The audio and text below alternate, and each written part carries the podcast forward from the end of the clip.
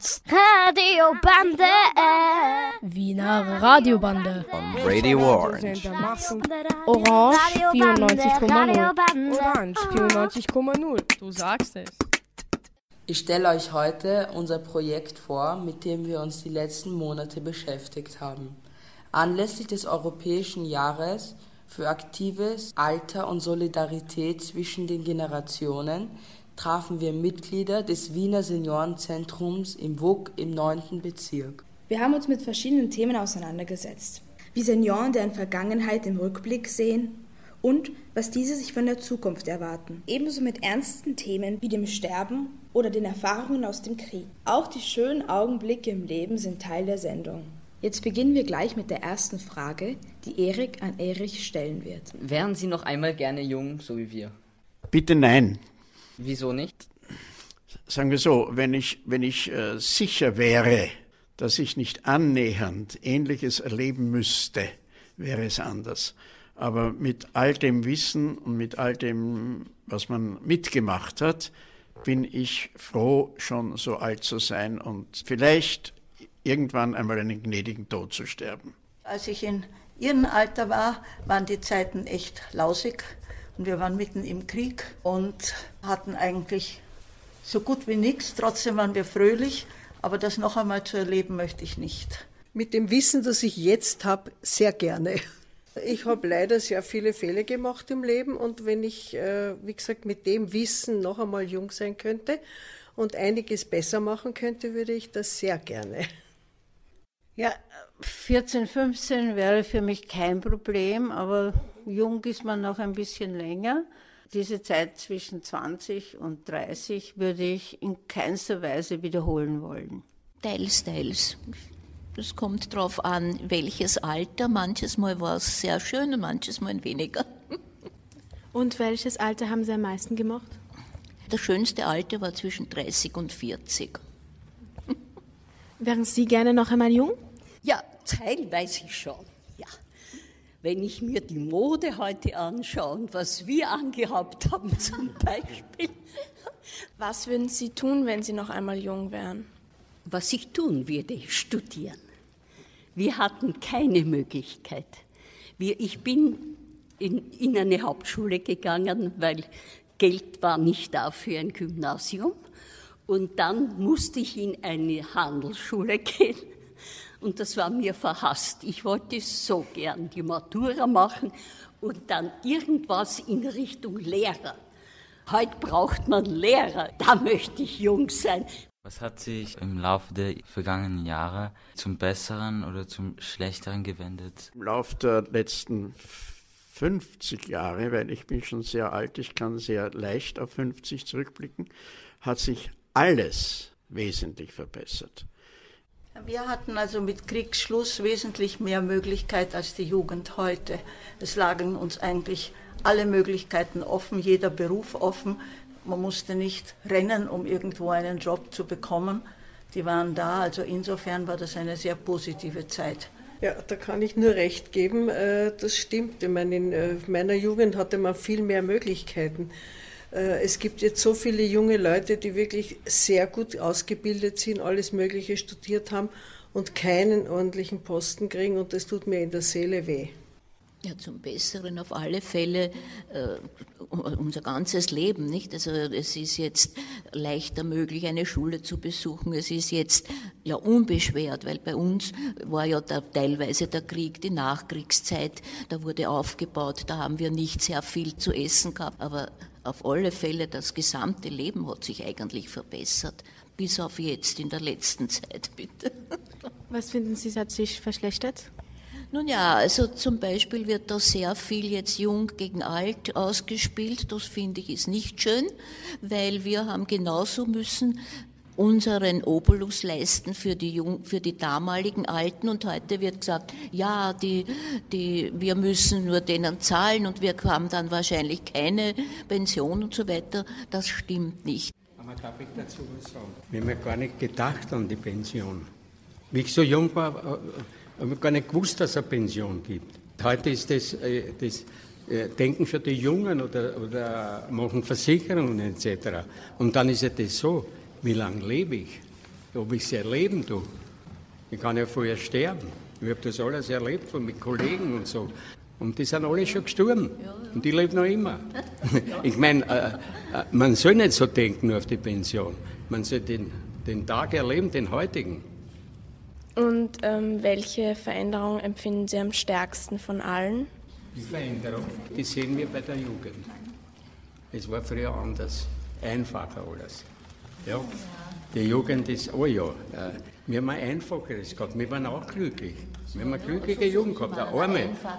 Wir sind auf, aufgewachsen mit Schmalzbrot, nicht? Und wir waren trotzdem glücklich.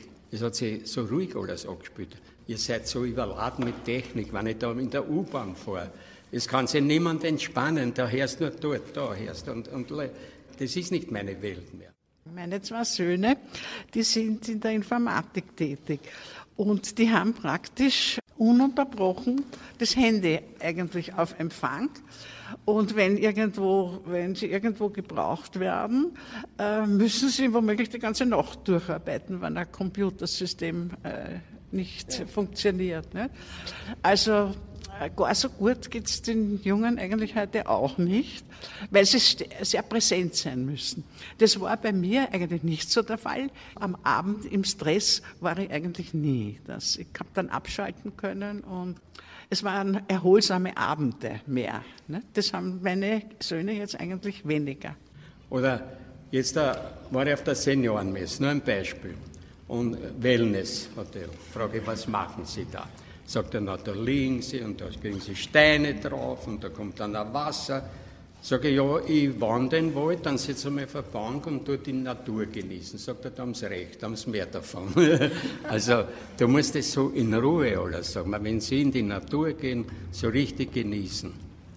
Nicht immer das Technische, aber leider ist es halt. Die Welt ist so heute. Und die Kinder werden hinausgeschoben muss man sagen. Ja. Wann, ich meine, es kann natürlich sein, dass du keine Kinder kriegen kannst, aus irgendwelchen Gründen immer. Aber es ist so, die Karriere geht meistens bevor. Und das ist eigentlich schade, muss ja. ich sagen, weil überhaupt bei den heutigen Möglichkeiten, die es da gibt, mit dem Zuhausebleiben, auch vom Vater ja, und so weiter, also Papa-Monat etc., also ist es wirklich schade, weil man, also die jungen Leute lassen sich schon was entgehen, weil ein Kind ist wirklich was Schönes. Wir haben zu unmöglichen Zeiten Kinder gekriegt und haben sie auch aufgezogen. Irgendwie musste es gehen und es ist gegangen. Ich habe nach acht Wochen nach der Geburt bin ich wieder arbeiten gegangen. Und meine Mutter ist mit der Straßenbahn mit dem Baby ins E-Werk gefahren zum Arzt und ich habe dort das Kind gestillt. Und dann bin ich wieder auf meine Arbeitsstelle, also zu meinem Schreibtisch gegangen. Das war, es war schwer, aber es war natürlich auch schön. Ein Kind ist sicher das Schönste, was es gibt. Das sage ich auch. Ja. Was war der schönste Moment in Ihrem Leben? Ich habe drei schöne Momente. Darf das sein? Ich habe zwei Kinder geboren und bin einmal den buddhistischen Weg um den Kailas gegangen. Ich glaube, diese drei Momente waren die schönsten in meinem Leben. Ich habe meinen Beruf sehr geliebt. Ich war Musikschulleiterin, also zuerst Musikschullehrerin, habe Klavier, Blockflöte, Chor, Musiktheorie, alles Mögliche unterrichtet. Und ich habe eine Tochter bekommen. Das ist vielleicht das allerschönste Erlebnis für mich gewesen.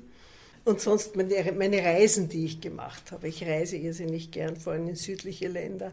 Erst einmal natürlich die Geburt der Kinder und dann war ich 18 Jahre nur zu Hause. Hausfrau, damals konnte man nicht so ohne weiteres einen Job bekommen, ohne dass Schwierigkeiten gab mit Steuern oder Hilfen. Und als ich dann eine neue Ausbildung gemacht habe und mit 42 Jahren in mein neues Berufsleben eingestiegen bin, das waren also ganz glückliche Momente. Ich war mit Leib und Seele Fremdenführer und allein das, das Einstellen auf die Leute und das Mitgehen und wissen, was sie möchten und was man ihnen zumuten kann, das war sehr positiv. Abgesehen, dass ich das erste Mal ein eigenes Geld in der Tasche hatte.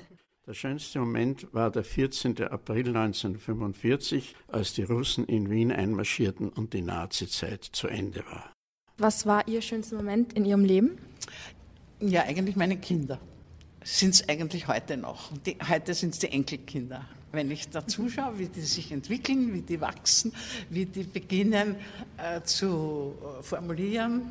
Und äh, ich, kann, ich, hätte gerne ein bisschen was mit Pädagogik gemacht und bin leider im juristischen Sektor gelandet. Das war auch nicht ganz ideal.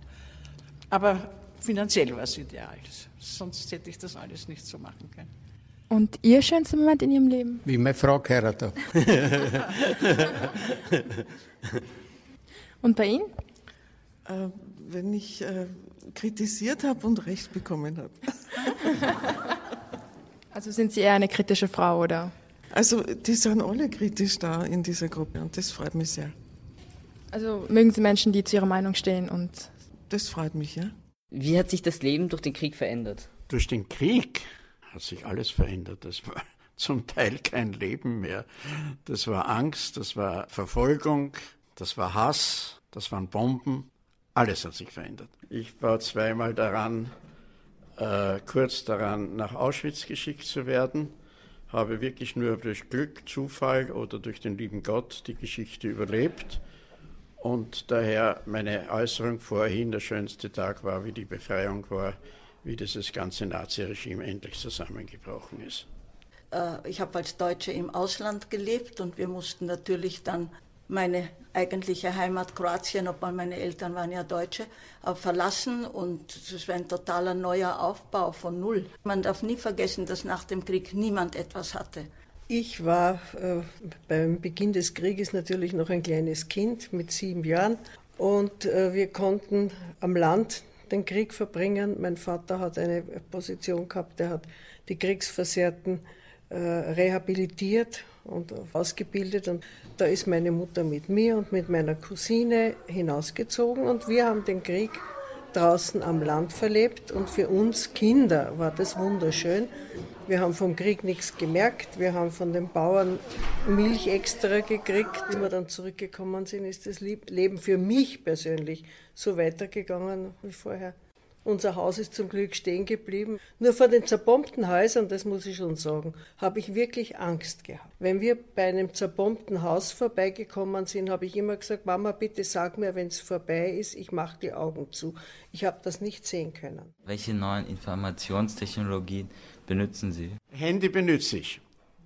Aber das Handy ist für mich äh, nur ein Notruftelefon, das ich im Auto mit habe. Sonst renne ich also nicht üblicherweise wie viele andere auf der Straße herum und unterhalte mich oder in der Straßenbahn oder der U-Bahn. Äh, ich arbeite zu Hause als am Computer, aber der ist für mich nichts anderes als eine neuartige Schreibmaschine. Ich habe kein Internet, ich will das nicht mehr, ich brauche das nicht mehr. Ich für mich, ich weiß, was es alles bedeutet und wie gut das alles ist, für mich lehne ich es ab, ich brauche es nicht. Und was haben Sie so früher in der Freizeit gemacht, wenn Sie diese Sachen nicht hatten? Aber braucht man den Computer unbedingt zur, zur Freizeit? Also ich verbringe meine Freizeit schon anders. Ja, wie haben Sie sich zum Beispiel verständigt? Mit dem Handy machen Sie das heute, aber. Ich habe zu Hause ein Telefon, ich habe in meinem Haus am Land ein Telefon und da kann ich mich verständigen, aber vor allem verständige ich mich am liebsten persönlich mit Menschen, mit denen ich zu tun habe. Ich weiß, das gibt es heute nicht mehr so üblich, aber bei mir ist es schon so noch. Ich bin da ganz schlecht, weil ich ein, ich habe zwar ein Handy, das habe ich am Freitag auf meinem Schreibtisch oben im Seniorenzentrum vergessen. Es ist mir, bis ich es jetzt wieder bekommen habe, nicht eine Minute abgegangen. Ich habe ein Festnetztelefon, ich habe einen Beantworter, wer etwas von mir will, kann mich erreichen. Und ich bin ein so leidtragender Mithandyhörer in den öffentlichen Verkehrsmitteln, dass das einen derartigen Widerstand in mir erzeugt hat, dass ich nur auf dringendes Drängen meiner Kinder überhaupt so ein Ding habe. Ja. Also ich besitze ein Handy. Ja, ja na, ich verwende es schon sehr viel. Ich habe mir es ursprünglich angeschafft, weil meine Tochter hat Musical studiert, war sehr viel im Ausland und damit ich mich, mich immer mit ihr verständigen konnte. Und jetzt verwende ich es halt, äh, wenn ich schneller mal jemanden anrufen muss oder soll. Ich habe natürlich auch ein Festnetz. Ich habe einen Computer und verwende den vor allem für Korrespondenz. Das geht wesentlich schneller als mit der Post. Das ist eigentlich der Hauptzweck vom Computer. Oder nachschauen. Wenn ich irgendwo hinfahren muss, kann ich mir den Weg anschauen. Ich muss allerdings gestehen, ich spiele auch mitunter ganz gern irgendwelche Spiele beim Computer. Oh, ja, ich bin entsetzt. Also ich habe zwei Handys, mit beiden kann ich nicht besonders umgehen. Ich kann die Leute anrufen, ich kann die Anrufe entgegennehmen, aber meine Handys können wesentlich mehr, als ich damit zustande bringe. Dann habe ich natürlich diverse Apparaturen, die Musik speichern und von sich geben und einen Computer wie jeder Mensch und halt auch ein Internet, das ich sehr benütze, weil ich schon nicht mehr so gut sehe. Es ist mir lieber, als ich muss im Wörterbuch nachschauen. Dann finde ich auch also Bücher, die elektronischen Bücher sehr praktisch, die ich sehr gern verwende. Wie ist es, wenn man im Alter den Partner, einen Freund oder eine Freundin verliert? Ich nehme an, es ist nicht viel anders, als wenn man in der Jugend einen Partner verliert. Das Alter ist aber dazu da, um einen Partner zu verlieren, leider. Selten werden zwei Menschen miteinander alt und das wäre das Schönste, was einem überhaupt passieren könnte. Mir ist es nicht äh, zuteil geworden und es ist sehr, sehr schwer. Aber was man nicht dran denkt, ist, dass ein Großteil seiner Vergangenheit plötzlich nicht da ist. Das Vergessen, das Große. Meine Frau und ich, wir haben drei Kinder großgezogen. Ich war in Arbeit, weiß Gott, wie spät bin ich nach Hause gekommen. Meine Frau hat diese drei Kinder erlebt. Und wenn ich heute zurückdenke, würde ich gerne meine Frau fragen, sag, und wie war das damals?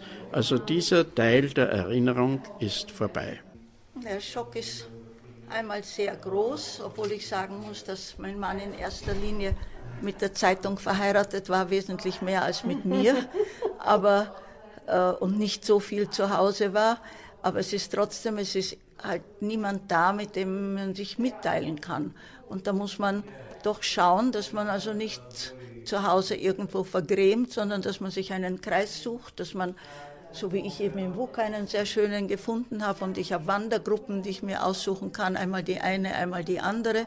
Es ist so in Wien, äh, man kann zwar allein sein, aber vereinsamen muss niemand. Jemand, der nur zu Hause sitzt und wartet, dass einen jemand anruft, das ist nicht, die, nicht der richtige Weg. Ich finde, äh, je älter man wird, desto schwerer fällt es einen, den Verlust äh, der Menschen, die einem nahe stehen, zu verkraften.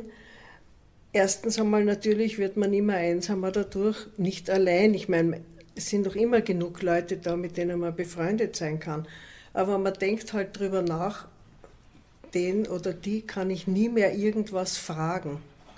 Mit dem oder der kann ich nie mehr weggehen. Und man wird auch daran erinnert, dass man eben leider selber älter wird und immer näher zu diesem Punkt kommt, wo es aus ist. Und das ist nicht ganz ein angenehmes Gefühl. Also mit dem Partner war das ganz schrecklich. Ich war total blockiert, ich konnte nicht in das Schlafzimmer hinein, denn es war so plötzlich, es war so unerwartet und darum hat es mich so sehr stark getroffen. Meine Freundinnen gibt es noch, da weiß ich es nicht, aber mir geht der Partner nicht mehr so ab, aber in bestimmten Momenten immer noch. Gibt es noch eine Sehnsucht nach Verliebtheit? Äh, Brauche ich nicht haben, ich bin verliebt. Ich habe eine gute Freundin. Sehnsucht nach Verliebtheit nicht, aber nach einem Menschen, mit dem man sich gut versteht, mit dem man auf keinen Fall wieder eine Wohnung teilen möchte, aber mit dem man zusammen essen gehen kann oder in ein Theater gehen kann und der lustig und unterhaltend ist und der die gleichen Interessen hat, das ist schon etwas, was man braucht und nicht so leicht zu finden würde ich sagen. Ja. Ich habe auch einen lieben Freund, aber weil du gesagt hast, Sehnsucht nach Verliebtheit, ich weiß nicht, wie das bei anderen ist in meinem Alter. Ich habe mir so überlegt, dass man eigentlich in dem Alter, ich jedenfalls, nicht mehr so empfinden kann wie in der Jugend. Ich habe diesen Menschen sehr gern und wir verstehen uns gut und alles, aber ich habe mir gedacht, ich weiß nicht, liebe ich ihn eigentlich oder ist das einfach ein Freund. Also dieses gewisse Etwas, das man in der Jugend fühlt, das kann ich nicht mehr aufbringen. Ich denke mir, man ist nicht mehr so himmelhoch jauchzend ja, genau. und zu Tode betrübt. Wie man heute so schön sagt, die Schmetterlinge im Aber ich meine, man kann immer noch einzelne Menschen sehr mögen und sehr lieben, obwohl Verliebtheit ja, glaube ich, etwas anderes ist als wirklich Liebe oder Freundschaft. Welche Pläne haben Sie noch für die Zukunft? Da muss ich einmal nachdenken. Ja, planen würde ich, wenn ich gesund bleibe, die eine oder andere Reise, mein Haus im Waldviertel genießen zu können und meine zwei Urenkeln heranwachsen zu sehen. Ausschluss. Auch dass möglichst die Beine noch aushalten, dass ich noch so wandern kann wie bis jetzt. Ich habe es eh schon reduziert auf maximal vier, fünf Stunden. Früher waren es acht. Ja. Ich bin zufrieden, äh, wenn es einigermaßen so weitergeht, wenn ich musikalisch noch tätig sein kann und ja, anderen Menschen helfen kann, denen es schlechter geht als mir. Ich möchte also gerne meine Enkelkinder groß werden sehen, noch einige besondere Reisen machen, schöne Musik hören. Und das würde ich mir wünschen bis zum letzten Augenblick. Und dann wünsche ich mir, dass es ganz schnell geht. Ja, genau. Das wünscht jeder. jeder. Ja, ja. Entweder im Bett oder beim Spazierengehen, zack, umfallen. Das wäre das Schönste. Gibt es Dinge in Ihrem Leben, die Sie gerne rückgängig machen würden? Ich habe einige Reisen gemacht, die ich glaube nicht hätte machen sollen. Warum nicht? Ich war einmal in der Antarktis und dort ist ein schreckliches Unglück passiert, das ich nicht so genau erzählen möchte. Das hätte nicht mir selbst, aber das hätte ich mir, glaube ich, ersparen können. In meinem täglichen Leben fällt mir jetzt gar nicht ein. Ich habe sicher vieles falsch gemacht. Das ist mir jetzt gar nicht so gegenwärtig. Da kann ich dazu nichts sagen. Ich war in meiner Jugend, äh, so wie viele meines Alters, viel zu naiv und blauäugig und habe mir dadurch entschieden den falschen Partner ausgesucht, von dem ich zwar eine Tochter habe, die ich sehr liebe und die ich mit viel Freuden be bekommen habe, das habe ich ja schon gesagt. Aber wenn ich da noch einmal was ändern könnte, dann würde ich mir wahrscheinlich, hoffentlich, einen anderen Partner aussuchen. Abgesehen davon, ich meine, da kann er nichts dafür. Jetzt ist er so dement, dass man mit ihm gar nichts mehr reden kann, äh, vernünftig. Und trotz alledem sind meine Tochter und ich jetzt für ihn verantwortlich, weil äh, er zwar sehr viele Frauen hatte, aber jetzt niemanden mehr, außer uns zwei. Sicher macht der Mensch Fehler, aber daraus lernt man. Ich denke mir auch oft, ich müsste nicht mehr am Leben sein. Aber vor ein paar Wochen war ich im Konzert mit, mit dem Schade und dem Buchbinder in der Oper und die haben die schöne Müllerin gesungen, habe mich zurückgelehnt, habe gedacht, eigentlich ist schön, dass du noch lebst. Also es kommen immer wieder solche Momente, wo man sich dann doch freut.